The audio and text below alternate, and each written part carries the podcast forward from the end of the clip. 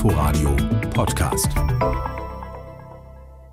Der heutige internationale Tag des inhaftierten Schriftstellers rückt ins Bewusstsein, welche menschlichen Schicksale sich hinter eingeschränkter, bedrohter Meinungsfreiheit verbergen. Weltweit werden Autoren und Journalisten bedroht und inhaftiert. 220 Menschen allein 2020. Dennis Yücel, der Präsident des Deutschen Pennzentrums, weiß, wogegen er kämpft. Er saß als angeblicher Terrorpropagandist ein Jahr in türkischer Untersuchungshaft, wurde später in Abwesenheit zu zwei Jahren, neun Monaten Haft verurteilt.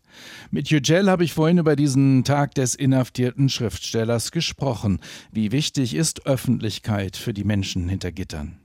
Dieser Tag, den hat der Internationale Pen vor 41 Jahren jetzt ins Leben gerufen und es ist leider so, dass wir ihn immer noch äh, begehen müssen, weil die Situation von Schriftstellern, Intellektuellen, Journalisten, die aufgrund ihrer Arbeit, aufgrund ihrer, von Meinungsäußerungen verfolgt werden, hat sich seither nicht verbessert. Und in, in, den letzten Jahren erleben wir in verschiedenen Teilen der Welt, zum Teil auch in Europa, eine Verschlechterung.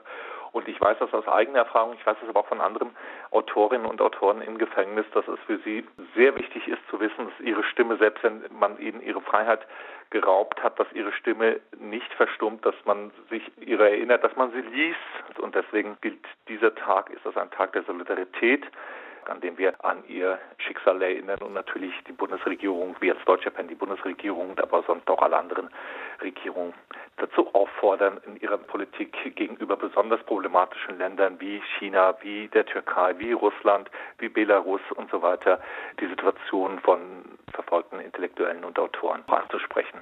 Bekommen das die Inhaftierten selber überhaupt mit oder ist man in der Regel eher abgeschirmt? Ich glaube, das lässt sich jetzt so pauschal äh, für die ganze Welt nicht sagen. Ich weiß das aus eigener Erfahrung. In der Türkei bekommt man das mit. In Eritrea, wir haben jetzt für in unserer Pressemitteilung äh, als PEN Deutschland fünf Fälle herausgehoben. Dazu gehören zwölf Autorinnen und Autoren aus Eritrea, die vor 20 Jahren verschleppt wurden, von denen es bis heute kein Lebenszeichen gibt, von denen wir nicht mal wissen und auch ihre Angehörigen nicht wissen, ob sie überhaupt noch am Leben sind. Bei denen kann ich das nicht sagen. Ich würde mal vermuten, eher nein. In einem Hochsicherheitsgefängnis in der Türkei bekommt man das mit, ja. Also Sie sagen, Öffentlichkeit herstellen hilft auf jeden Fall. Also berichten, berichten, berichten. Wie sonst kann Druck auf Politik und Justiz ausgeübt werden? Ist das nicht schwierig in autoritären Regimen, um die es ja meistens geht?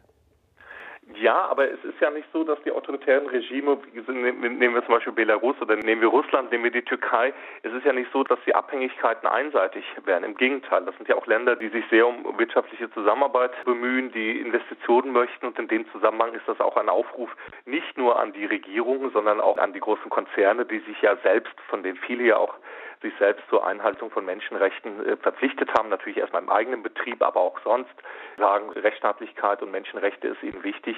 Und auch an die Adresse der großen weltweit tätigen Konzerne ist das ein Aufruf, dieses Thema in ihren direkten Gesprächen mit diesen, mit den, gerade mit den problematischen Ländern anzusprechen. Und weil ich auch oft gefragt werde, was kann ich denn als Bürger, als Bürgerin machen?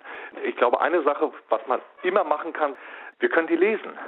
Also aus der Türkei haben wir einen anderen Fall, den wir jetzt eine der fünf, ein anderer der fünf Fälle, die wir hervorgehoben haben, ist Selahattin Demirtas, ein Politiker aus der Türkei, prominenter Politiker, der im Gefängnis aber unter die Literaten gegangen ist, zwei Erzählbände und einen Roman veröffentlicht hat, die auch auf Deutsch erschienen sind teilweise.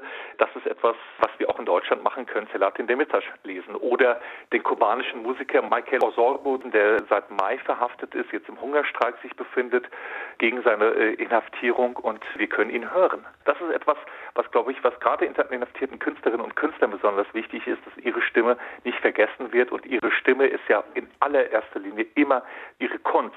Dennis Yücel, bisher haben wir über Fälle gesprochen, wo es offizielle Stellen sind, Regierungen oder Beamte, die die Menschenrechte verletzen. Wie können wir helfen oder können wir überhaupt helfen, wenn die Drohung durch andere erfolgt, durch das organisierte Verbrechen etwa oder durch korrupte Menschen, die sich beobachtet fühlen, etwa durch recherchierende Journalisten?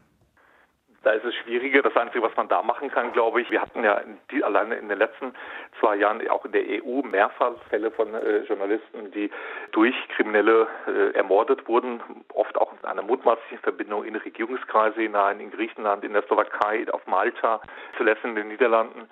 Da weiß ich nicht. Ich habe da jetzt nicht das Patentrezept, aber ich glaube, das, das Wichtigste, was man auch wiederum als Bürgerinnen und Bürger tun kann, ist, diese Menschen zu unterstützen, die ja nicht aus Privatvergnügen sich dann mit Korruption und, und Verstrickungen äh, von Politikern in irgendwelche kriminellen Geschäfte verstricken, sondern die machen das im Dienste der Öffentlichkeit. Und ich glaube, deshalb ist es auch umso wichtiger, dass die Öffentlichkeit, dass die Gesellschaft sich ihre Journalisten und ihre Schriftsteller annimmt und sie verteidigt.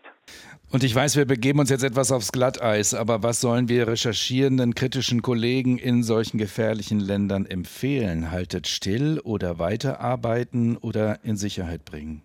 Davor würde ich mich hüten, da irgendwem eine Empfehlung auszusprechen. Das muss jeder mit, das kann auch nur jeder mit sich selber ausmachen. Das kann man auch nicht so allgemein sagen. Es geht dann nochmal in die Frage, womit muss man im schlimmsten Fall rechnen? Wo sieht sich der Einzelne? Was ist auch, es ist auch eine Frage von Alter und Lebenserfahrung und das würde ich auch nicht machen. Das hielt ich auch für unangemessen, da jetzt pauschale Empfehlungen auszusprechen, was die Leute äh, machen sollen. Fest steht natürlich, dass Freiheit und Sicherheit natürlich ein hohes Gut sind und dass all diese Menschen, die in den Gefängnissen sitzen, aufgrund ihrer Kritik an der Regierung, aufgrund ihrer Meinungsäußerung der Öffentlichkeit fehlen, aber andererseits ist es ja auch das, was Machthaber oder manchmal auch andere bewaffnete äh, Gruppen oder wer auch immer äh, genau beabsichtigen. Sie wollen ja diese Stimmen zum Schweigen bringen. Und wie man in, in, diesem Dilemma, welche Entscheidung man für sich selber trifft, das ist etwas, was jeder und jede mit sich selbst und seiner Familie besprechen muss und wo ich niemanden pauschal aus der Ferne irgendwelche Empfehlungen geben würde. Dennis Yücel im Inforadio zum Tag des inhaftierten Schriftstellers. Yücel ist Journalist bei der Welt und Präsident des Deutschen Pennzentrums. Inforadio Podcast.